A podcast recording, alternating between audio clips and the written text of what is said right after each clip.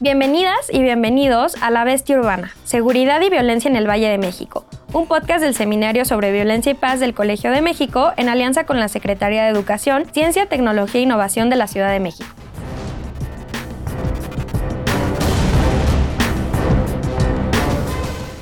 Bienvenidas, bienvenidos. Yo soy Rodrigo Peña y esto es La Bestia Urbana, un podcast del Seminario sobre Violencia y Paz del Colegio de México, con apoyo de la Secretaría de Educación, Ciencia, Tecnología e Innovación de la Ciudad de México, la SECDEI, CDMX.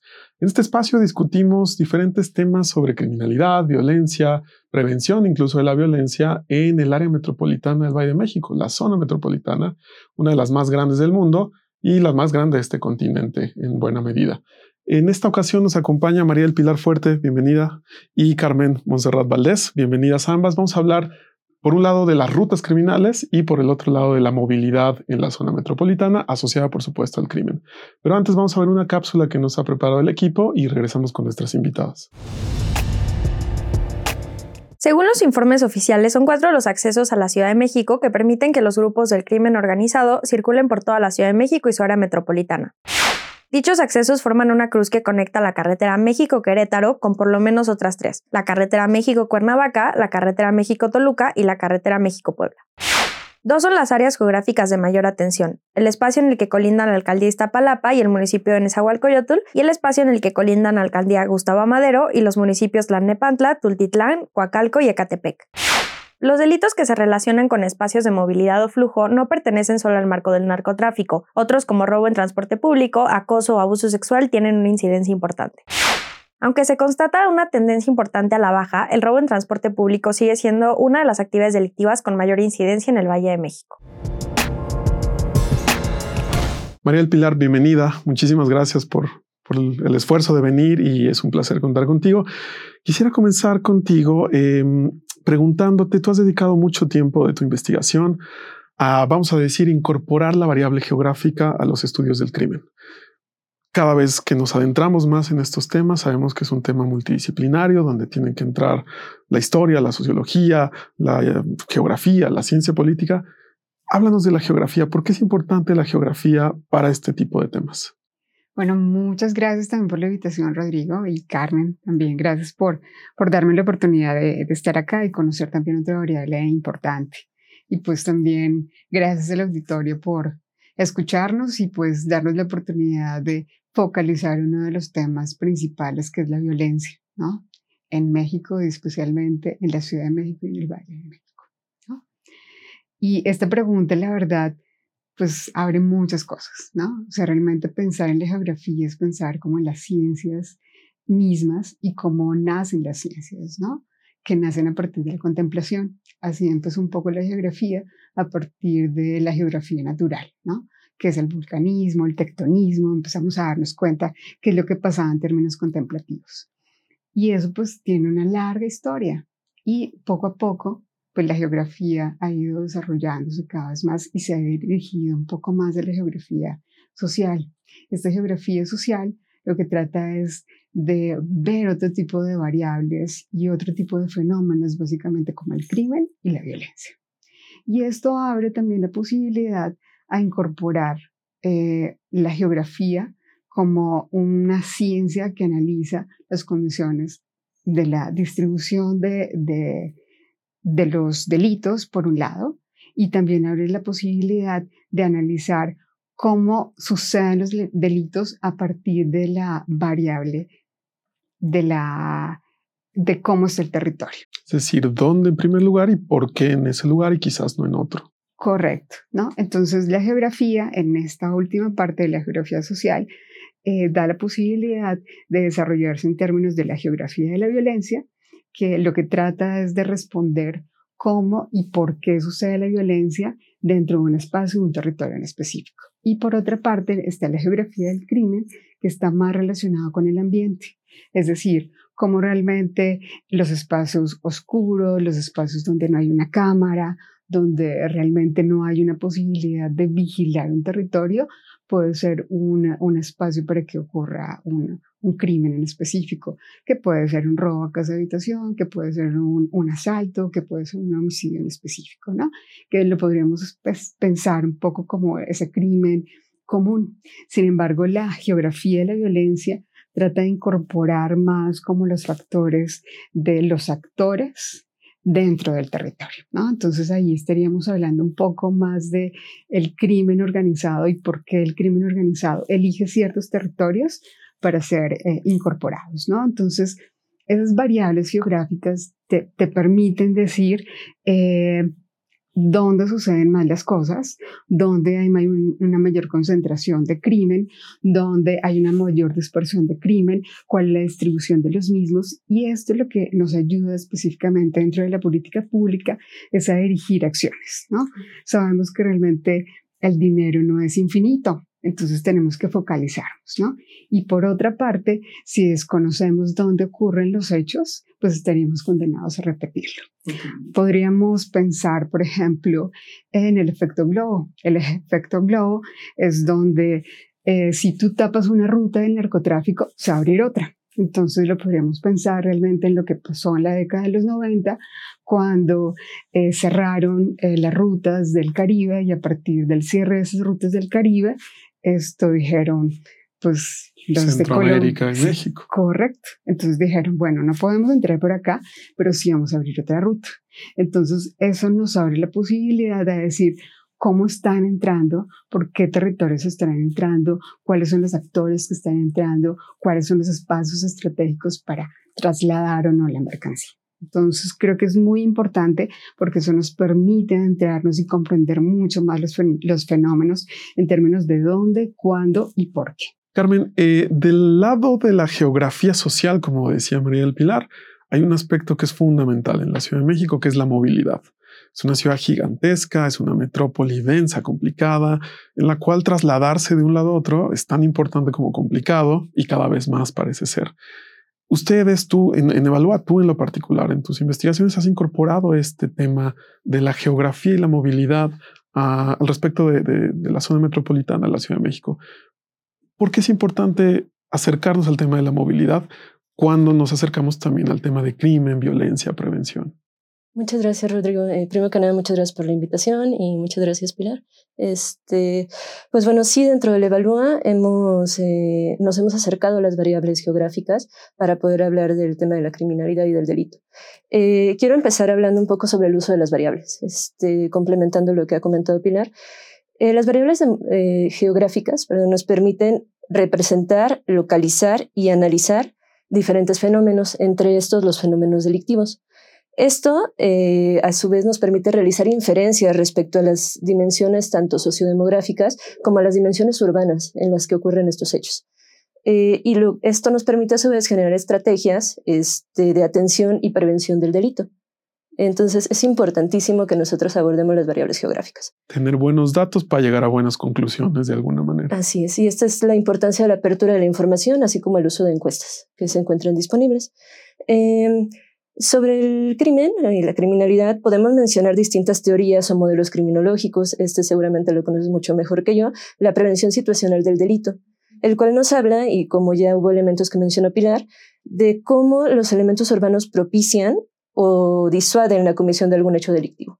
Entonces, eh, cuando hablamos de movilidad, justamente, y cuando nos situamos en puntos geográficos en particular, podemos hablar de cómo la instalación de iluminación, la presencia o no de cámaras, de botones de auxilio, eh, así como el mismo tránsito de personas, este, pueden ser elementos importantes o fundamentales para el hecho o para que se cometa o no un hecho delictivo. Eh, y por otro lado, quisiera hablar, si lo vemos un poco desde la perspectiva de género está muy documentado ya que, este, que hombres y mujeres se mueven de manera distinta. Eh, las mujeres, por un lado, realizan trayectos que pueden ser más cortos, pero mucho más complejos, relacionados con tareas de cuidado, este, atención para labores del hogar, este, mientras que los hombres sus trayectos suelen ser muy lineales. Eh, asimismo, las mujeres eh, se encuentran sujetas a riesgos mayores cuando realizan estos movimientos. Y pues estos pueden ser de índole sexual, como acoso, abuso, vejaciones. Así que es necesario realizar acciones específicas para atender estos temas. Totalmente. Es decir, en la medida en la que una persona, un hombre respecto a una mujer, se traslada del mismo punto A al mismo punto B, van a vivirlo de manera diferenciada porque se exponen también a diferentes condiciones de contexto. Así es, y me parece importantísimo hablar que en condiciones de crimen en general, la percepción, a pesar de que las mujeres suelen ser víctimas en menor medida que los hombres, la percepción del riesgo en las mujeres es mayor. Claro junto con el, digamos, un contexto pues propiamente machista que también le añade esta capa de complejidad en ese sentido. Es decir, no solamente es el peligro por el riesgo criminal o el riesgo de ser víctima de un delito, sino el contexto en general que le añade estas capas, entiendo. Claro. María Pilar, en este sentido, eh, volviendo un poco, vamos a hacer una especie de zoom out y zoom in, contigo un zoom out hacia afuera de la ciudad. Eh, la Ciudad de México es históricamente medular en la intercomunicación, vamos a decir, pues incluso del globo, ¿no? Es un punto bien importante. Además es un país centralizado por la historia, etcétera, etcétera. Por la Ciudad de México atraviesan carreteras, aeropuertos fundamentales, ahora más de uno, eh, mercados fundamentales. ¿Dónde poner el foco desde un punto de vista de entender la lógica del crimen en la zona metropolitana? ¿Son carreteras? ¿Son aeropuertos? ¿Es todo? ¿Qué pensarías? Uf, es todo. Es todo. Es todo. O sea, yo eh, estuve en verdad reflexionando mucho esta pregunta porque es pensar realmente el territorio con ciertas características que no son tangibles, ¿no? Entonces pensaríamos realmente en la geografía como una ciencia que también ayuda a analizar lo que es también intangible, ¿no? Y para eso podríamos pensar que la Ciudad de México y toda su zona conurbada es un espacio estratégico, ¿no? Porque es única, porque realmente tiene, como tú dices, esa interconexión de carreteras, tiene interconexiones no solo de mercancías, sino también de personas, eh, también tiene vuelos internacionales, tiene vuelos nacionales. Realmente pensar la Ciudad de México es pensar la ciudad global, ¿no? Para toda la zona de, Centroamérica y de Suramérica, ¿no? Entonces aquí realmente están todas las... Eh, las empresas globales en el mundo que se interconectan, ¿no? Entonces, a partir de pensar la Ciudad de México como un espacio estratégico, es también un espacio donde se planea, donde eh, se proyecta un mercado, donde se crece un mercado, donde puedes interactuar eh, para consolidar nuevos mercados. ¿no? Entonces, si lo pensáramos realmente en crimen organizado, pues la Ciudad de México representa todo eso es decir, es, tan atractiva para mercados legales como lo es para mercados ilegales. Total, total. O sea, si tú analizas realmente la, historia realmente de las organizaciones del crimen organizado en la Ciudad de México, que según los datos del BACRIM, del monitoreo del el programa de política de drogas, hay 51 eh, carteles que pueden ser considerados carteles macro y carteles micro, eh, que están dentro de la Ciudad de México, ¿no? O sea, como los más importantes está, pues sí, la Unión Tepito, está Jalisco Nueva Generación, están pues también la Resistencia, la Unión, la Línea, que ellos hacen parte de toda la visión de las organizaciones del crimen organizado cuando básicamente la Ciudad de México representaba como un bastión para la planificación, ¿no? Sin embargo, dentro de lo que pasó con las rupturas y el, la nueva organización de los territorios de las organizaciones del crimen organizado, eh, con la captura de uno de los líderes de la Unión Tepito, que fue eh, uno de los hermanos Hernández Gómez, que era pues uno de los lugartenientes del Mencho y eh, del cartel de, de, de Sinaloa, hay una ruptura, ¿no? Entonces ya pasa realmente la Ciudad de México no simplemente ser bastión de planificación logística, sino una ciudad pensada a partir del consumo, la producción y el tráfico de mercancías. Lo y cual es, muy atractivo en términos de mercado. Claro, y si lo pensamos como tú estás diciendo, o sea, según cifras, realmente la central de abastos eh, es la central mayoritaria más grande del mundo. Después sigue en tamaño el mercado internacional de, de en Francia.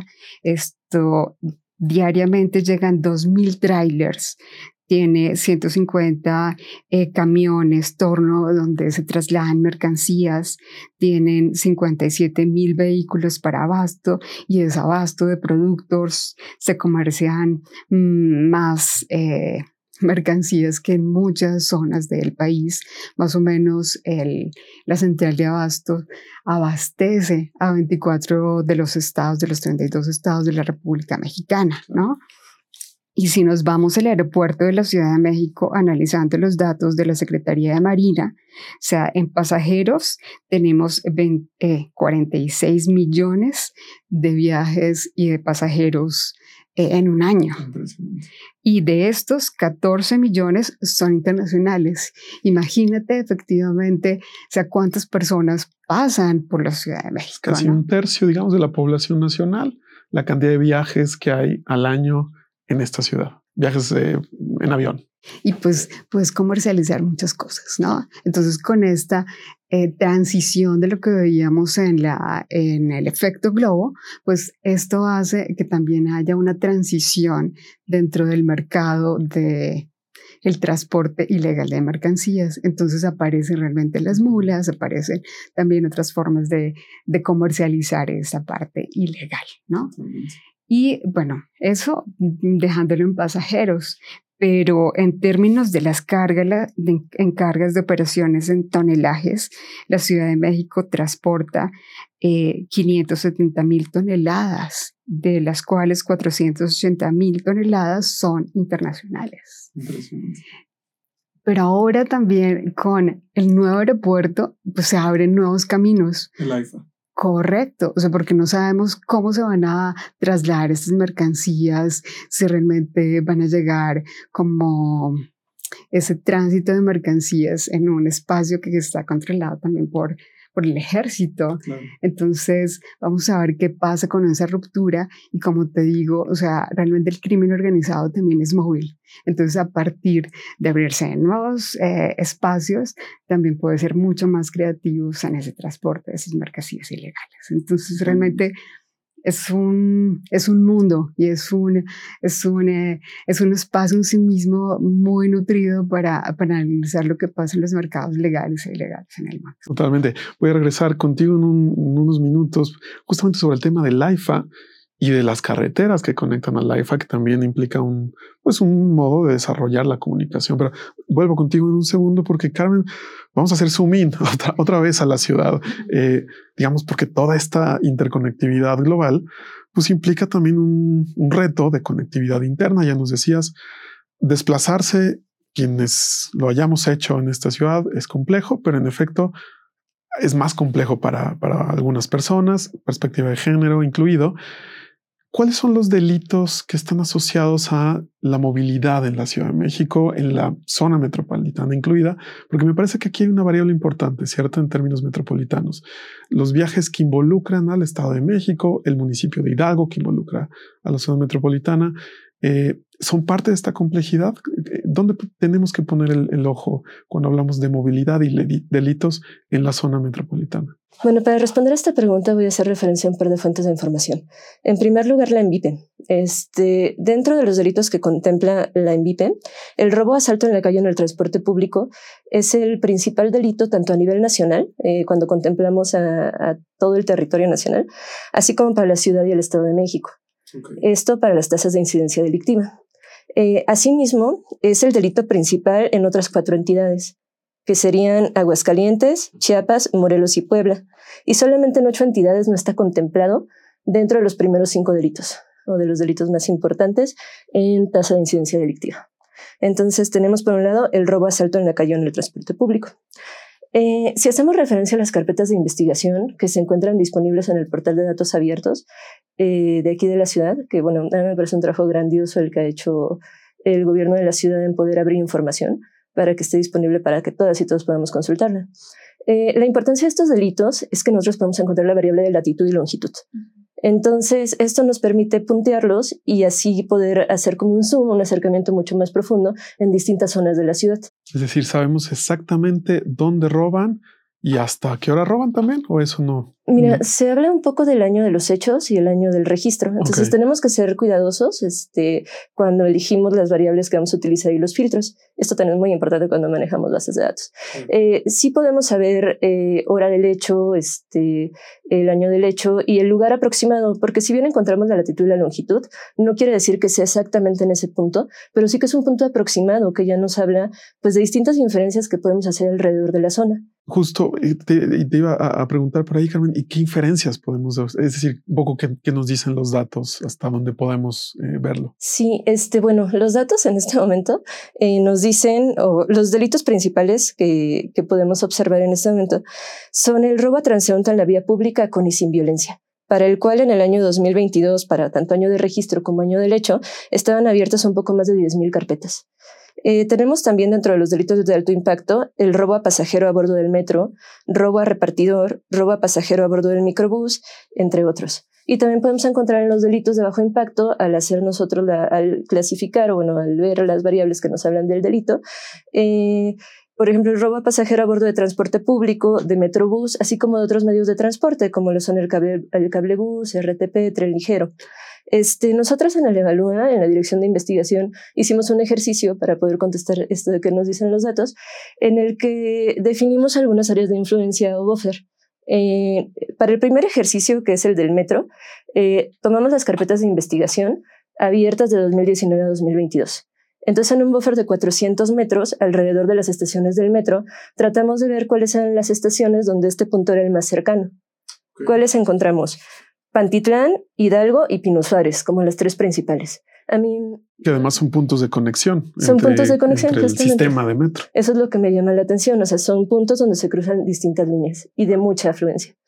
Por otro lado, hicimos este mismo ejercicio con el delito de robo a pasajero a bordo de Metrobús en las zonas del Metrobús, pero con un buffer de 200 metros. Aquí lo que encontramos fue que eran las estaciones Buenavista, Plaza de la República y Hamburgo las que tienen una mayor concentración de los delitos. Me llama mucho la atención que respecto a los primeros, también son los límites con el Estado de México. Es decir, son estos, estas estaciones de metro que están pues conectando esta transitividad de personas del Estado hacia la ciudad. ¿Hay alguna relación también en ese sentido? Yo creo que tiene que ver mucho con la afluencia. O sea, son zonas en las que convergen muchísimas personas. Por un lado, en la estación Buenavista, por ejemplo, tenemos el tren suburbano, me parece. O sea, lo que podemos hablar es de la afluencia de personas. Claro. En la medida en la que hay más gente, también hay más propensión en, esa, en ese sentido. Y, eh, y, también la posibilidad de otros delitos, ¿cierto? Porque, digamos, los robos los podemos pues mapear en esa medida y después tendríamos que evolucionar, vamos a decir, el análisis hacia otros delitos eh, que ocurren también asociados o no asociados al robo, ¿cierto? Sí, sí, definitivamente. ¿Qué delitos, eh, además del robo, tenemos que, que ver, Carmen, en esa, en esa medida? Mm, por ejemplo, hablando justamente en temas de género, pudiésemos ver los delitos de, este, de acoso, de abuso, quizás hasta violaciones. Este. O sea, también es importante señalar que las zonas en donde existe alta afluencia de personas, pues no necesariamente corresponden a todas las horas del día, ¿no? O sea, si vemos un horario nocturno donde el servicio terminó, estas pueden ser también zonas conflictivas en cuanto a que ya no hay un tránsito o una gran afluencia de personas. Claro. Una última pregunta, Carmen. En este sentido, eh, tú trabajas con los datos y no solamente eh, los trabajas, sino de hecho es un análisis sofisticado al respecto. Y hablabas de la disponibilidad de datos en la Ciudad de México. ¿Qué pasa en el Estado de México? ¿Tenemos disponibilidad de datos, por ejemplo, en esta transición eh, de, personas que van y vienen todos los días? Mm, sé que existe la encuesta Origen-Destino, sin embargo la información es del año 2017. Otras fuentes de información abiertas no he localizado, este, entonces creo que sí pueden estar ahí, pero hemos, nos hemos enfocado nosotros en todo el análisis de la Ciudad de México. De la Ciudad de México, por supuesto. Volvemos al zoom out, María del Pilar. Sí, claro. ¿Quieres comentar algo ahí? Sí, bueno, es que me parece importante con respecto a pues, la pregunta que, que tú hiciste y lanzaste en términos de qué inferencias podemos hacer, ¿no? Realmente estaría muy relacionado con la característica del lugar físico. O sea, porque estos, estos delitos, como ya lo hablábamos desde el inicio, están relacionados con la característica del lugar, ¿no? Entonces, por ejemplo, si pensamos en Pantitlán, es de los lugares donde te puedes perder. O sea, Hay diferentes salidas, hay salidas que son oscuras, que no están señalizadas. Entonces también un poco es pensar en que el delito también está asociado a pues a la característica del lugar. Y las posibilidades de delito en función de estas características. Correcto. entonces, como, ajá, entonces el lugar también puede determinar qué delito, ¿no? Y, eh, y como tú también lo decías, o sea, si finalmente los robos son de las... Eh, de los, de los delitos que están pues más propensos la ciudadanía, es porque o las calles físicamente no están realmente construidas para que los ciudadanos estén seguros, porque pues a veces no sientes cuando te están quitando pues eh, dentro de la cartera algo, ¿no? Entonces, porque hay tanta afluencia, esto, hay tanta gente, imagínate estar pasando por el cruce donde hay más cantidad de gente cruzando que es el de eje central y hacia la torre latinoamericana. La torre latinoamericana, entonces pues tú no lo sientes, ¿no? Entonces, como pensar en la distribución del lugar, ¿no?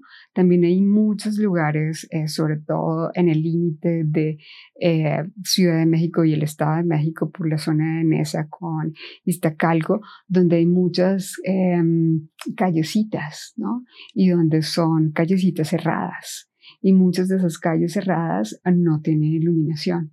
Entonces tú estás pasando por allí porque llegas súper temprano o súper tarde eh, a tu casa y pues alguien está escondido y es muy fácil que te puedan esto robar, ¿no? Entonces, pensar un poco en cómo realmente eh, construir ciudades también puede ser una oportunidad eh, para que otra persona de queriendo lo ajeno pueda estar ahí presente, ¿no?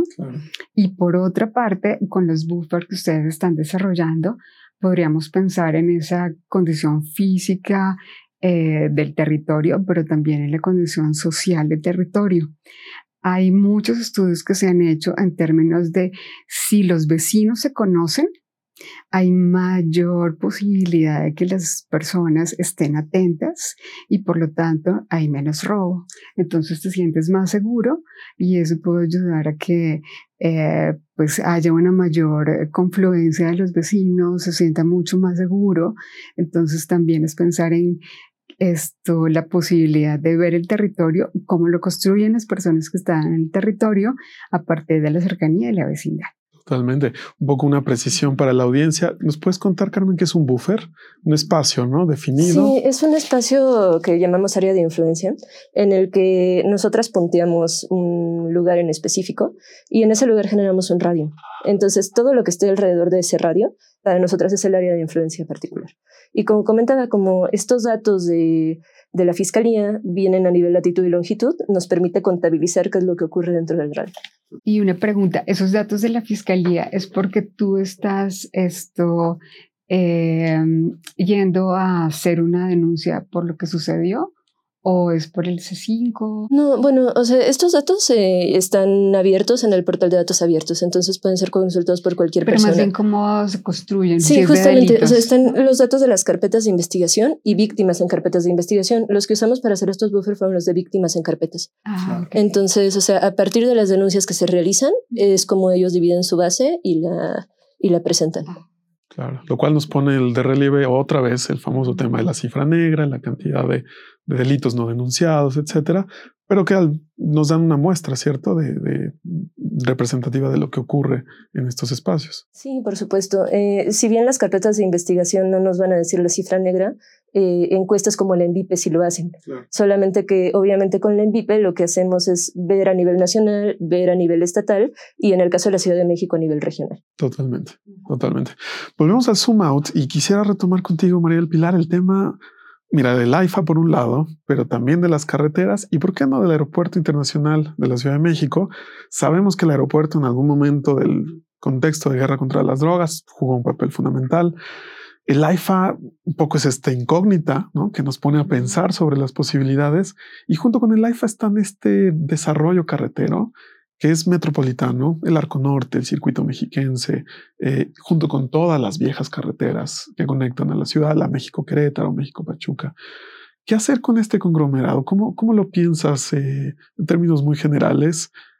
¿Y cuáles son los riesgos que, que, que involucra a la zona metropolitana?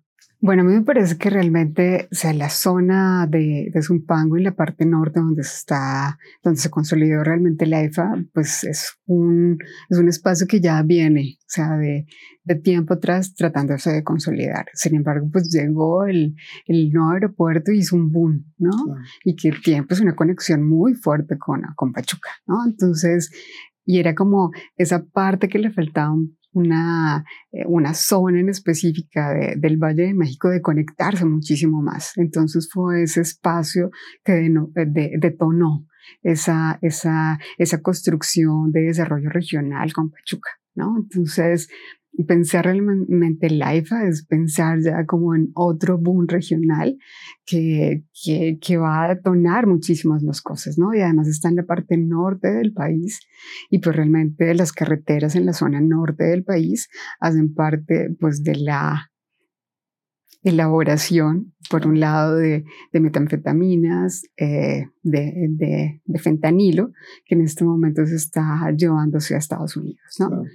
Y eh, entonces por eso hay que, hay que, hay que verlo con, con mucho detenimiento porque es en la zona norte de, del país, perdón, de, del país. Y del país y de la ciudad y conectando con el país. Correcto, ¿no? Y además está también conectando con Guanajuato, con Querétaro, con esas zonas que realmente están creciendo su, sus espacios de mayor conflictividad, ¿no? Sobre todo Guanajuato, ¿no? Entonces, porque está con el largo norte, entonces cruzar a Estados Unidos lo que representa, ¿no?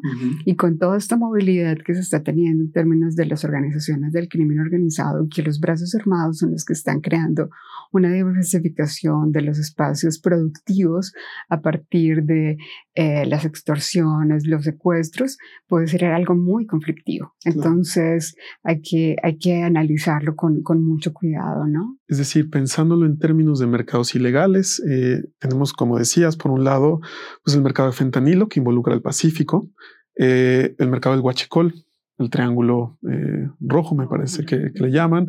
Está, por supuesto, los viejos mercados ilegales, cocaína, marihuana, etcétera, etcétera. Y está también el mercado de, personas, de migrantes, mercado también de tráfico sexual. Y, y, en todos parece que atraviesa esta zona, ¿cierto? Lo pinta como un polvorín o como un centro de, de alertamiento, vamos a decir. Sí, sí, total. O sea, y finalmente es preocupante un poco también porque este punto va a ser controlado por el ejército y todo lo que está controlando realmente el ejército está dejando en cifras oscuras, ¿no? O sea, porque ya no podemos solicitar ninguna información porque esto hace parte de seguridad nacional. Entonces, por un lado, o sea, los veedores no lo podemos eh, hacer como es la academia, o sea, porque ya hay un veto. Y también, por otra parte, pues el, eh, el periodismo, ¿no? O sea, porque también hay un punto donde los periodistas están siendo atacados por el crimen organizado y por actos de corrupción, ¿no? O sea, sabemos que realmente en México está punteando con el número de periodistas que están siendo asesinados, ¿no? Entonces, pone también ese foco rojo, ¿no? O sea, que nosotros como ciudadanos y como sociedad civil tampoco podemos como ver qué puede suceder en ese, en ese punto, ¿no? Y también está esa visión política, ¿no? O sea, donde están esos actores eh, muy fuertes que son los actores gubernamentales que quieren manejar la opinión pública, entonces se puede esconder también cierta información, ¿no? Y pues también está la otra parte enfrentada dentro de la sociedad civil organizada que quiere saber qué pasa, entonces también puede ser un detonante en términos de luchas de qué va a pasar con eso, bueno, esa opinión pública. ¿no? Totalmente. Porque en la medida en la que no haya datos, no vamos a poder hacer un poco el trabajo que hace Carmen, por ejemplo. Y entonces ignoraríamos, eh, pues en realidad lo que está pasando en terreno. Un poco pedirte también una reflexión en el sentido transnacional, vamos a decir. Em, ya ponías el ejemplo de cuando se reorienta este corredor del Caribe, ¿no? el tráfico de cocaína desde Sudamérica hacia Estados Unidos, y se reorienta, decías, hacia Centroamérica, México y Estados Unidos. Un poco eso no ha desaparecido del todo, pero ahora, exacto, se entremezclan y se involucran nuevas rutas transnacionales. Ponemos el ojo en Zumpango, en el AIFA, etcétera, y, hacia dónde conecta esto, hacia Estados Unidos solamente, hacia dónde más podemos verlos de un punto de vista transnacional. Pues es que también hay que pensar, pues esa región y también eh, lo que conecta con la Ciudad de México como un espacio de, primero, de consumo, porque tampoco podemos decir que el consumo dentro de de Ciudad de México y dentro de México ya es cero. Hay también una evolución de, de, consumo y sobre todo en fentanilo, lo que hace que realmente los consumidores sean capturados casi desde la primera eh, ingesta. ¿no? Em, y eh, esto hace que otros mercados de consumo interno sean interesantes, como la Ciudad de México. Entonces pueden llegar efectivamente todos estos productos eh, que vienen de eh, Colima eh, o pueden ser también de eh, abastecidos por la zona de, de, Guerrero. Entonces llegan estos productos ya para realmente ser fentanilo no necesitas espacios tan grandes porque toda la infraestructura la puedes hacer realmente en una casa.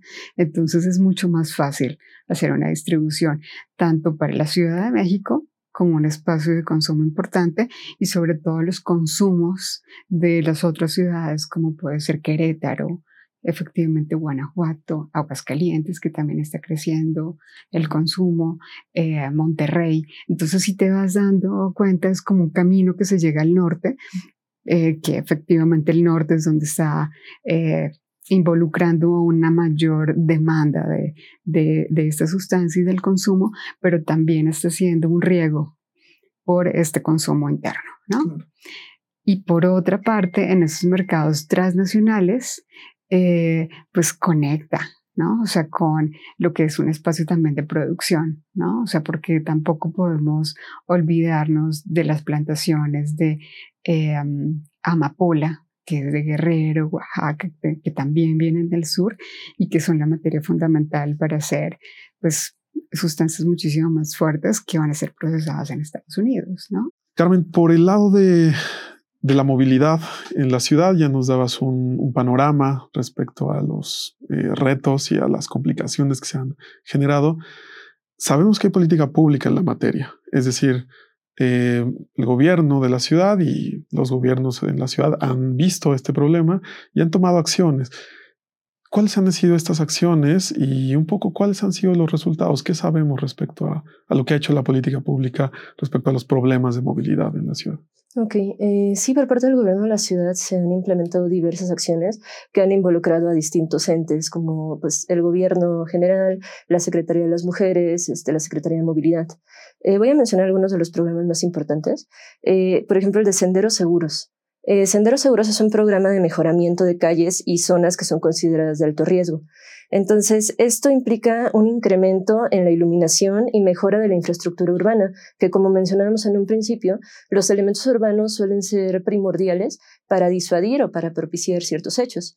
Entonces, en el caso de senderos seguros, se han instalado más de 800 kilómetros este, de luminaria con alrededor de 22.000 este, luminarias. Asimismo, podemos hablar del programa de los tótems de mi calle, eh, la instalación de tótems eh, implica que se ponen postes que tienen cámara, altavoz y botón de auxilio que suponen apoyo inmediato. Entonces, en caso de que, eh, o sea, no, contamos con las cámaras del C5, que ya es infraestructura instalada, que todos conocemos muy bien, pero al mismo tiempo estos tótems, en donde tienes un acceso fácil a llegar, a apretar un botón, suena la alerta y esto este, implica pues que no solamente, o sea, sí se acerca a la seguridad pública porque tiene que hacerlo, pero al mismo tiempo alerta a los vecinos. Entonces, o sea, esto puede ser también en beneficio de todas las personas usuarias de la calle cuando te estás movilizando. Perdón, Carmen, ahí quiero pensar que esto tiene sobre todo perspectiva de género, es decir, está pensado eh, particularmente para delitos contra mujeres y eh, comunidad LGBT tal, o es eh, pensado en general? Está pensado sobre todo para mujeres, en el caso de los senderos seguros, sin embargo tiene un beneficio general. Asimismo, en caso del transporte público, podemos hablar del monitoreo integral y de seguridad del transporte, donde se han instalado aproximadamente 14.000 kits que incluyen GPS, incluyen cámara y, este, y un botón. Entonces, asimismo, pues eh, el transporte concesionado cuenta con esta infraestructura que supone también una asistencia inmediata. Eh, este es otro de los programas que se ha realizado. Eh, importante me parece la migración a medios de medios de transporte no estructurados a estructurados. En esto podemos mencionar el cablebús. Así que trayectos que antes suponían quizá que las personas tomaran otros medios que los movilizaran por ciertas calles, ahora implican pues que estamos en zonas mucho más protegidas, donde existe seguridad pública. Que por cierto, en temas de transporte y de movilidad en la ciudad está el tema del cablebús, que es una propuesta, me parece interesante, no solamente de movilidad, sino también de una forma de transportarse asociado a los problemas de seguridad. Para quien no lo haya visto y ahí puede, puede echarse un, clavado en Internet, estos, esta forma de moverse en la ciudad literalmente por los aires, que recupera la experiencia de Medellín eh, respecto también a la movilidad y la... Eh, eh, la prevención de la violencia.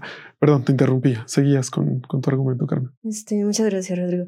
Eh, podemos hablar también, y me parece muy interesante, el aplicativo de Mi Taxi.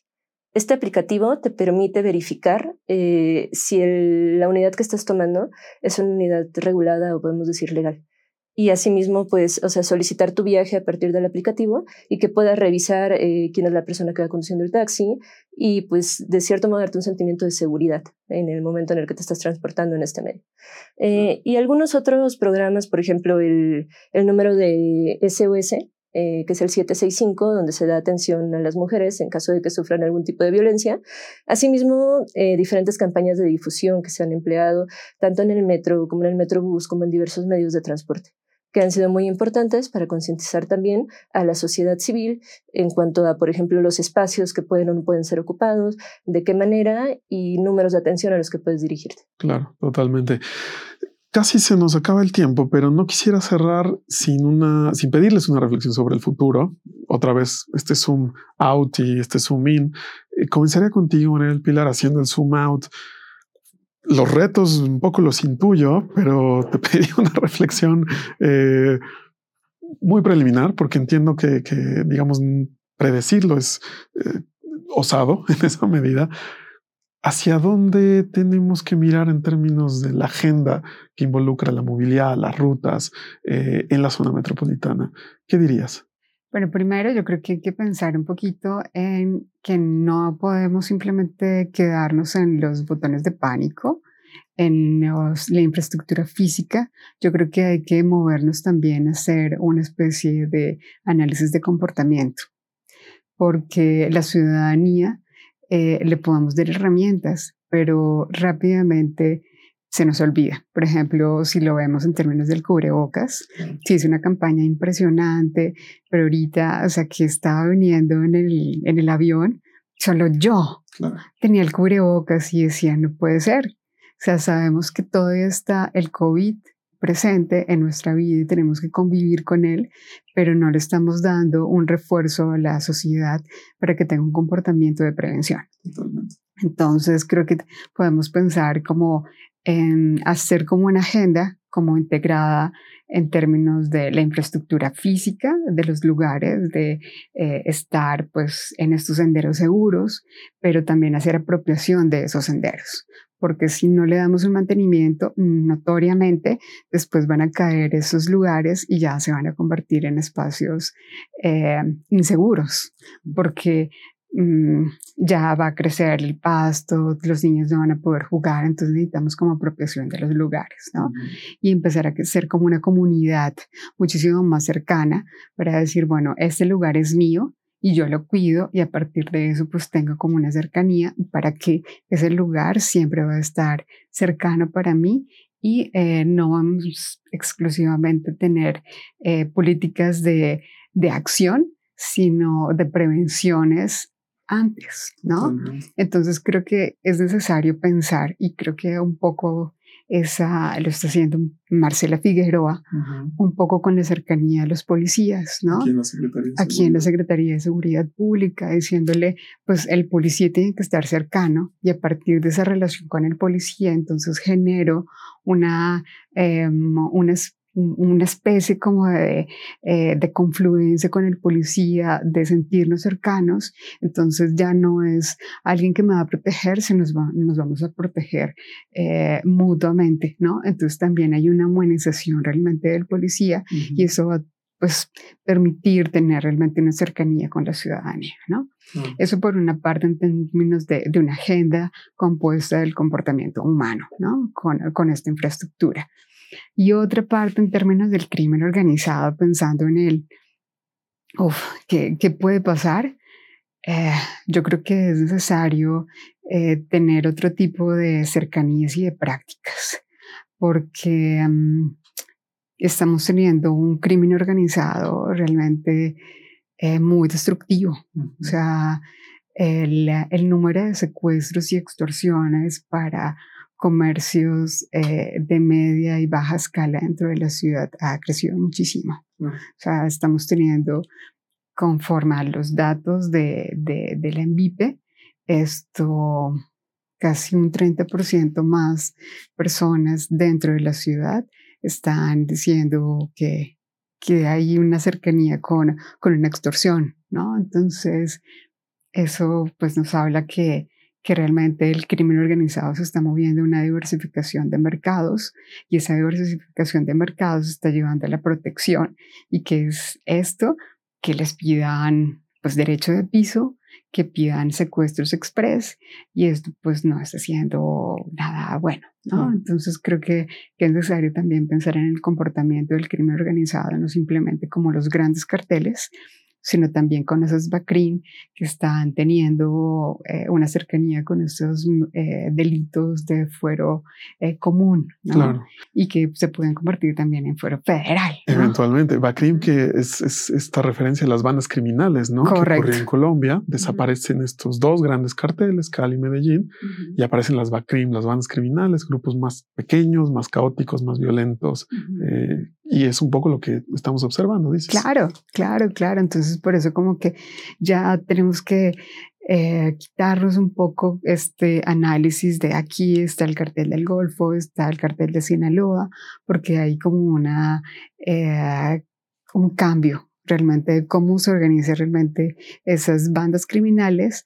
cuál es su lógica y cómo es el nacimiento de esas bandas que realmente están en los espacios urbanos, ¿no? Uh -huh. O sea, que realmente son muy diferentes a lo que estaban en los 80, los 90 y parte del comienzo de los 2000. Uh -huh. Cuando comienza realmente el, el, eh, la guerra contra las drogas, pues hay una diversificación también de bandas, una diversificación también de delitos, una diversificación de cómo se organiza pues, el crimen organizado, ¿no? Uh -huh. Y por eso también vemos que hay un cambio en cómo se tiene que analizar pues realmente la, la guerra contra el crimen, no simplemente una guerra contra bandas que no tienen una infraestructura, sino que también tienen una lógica, eh, por ejemplo, de...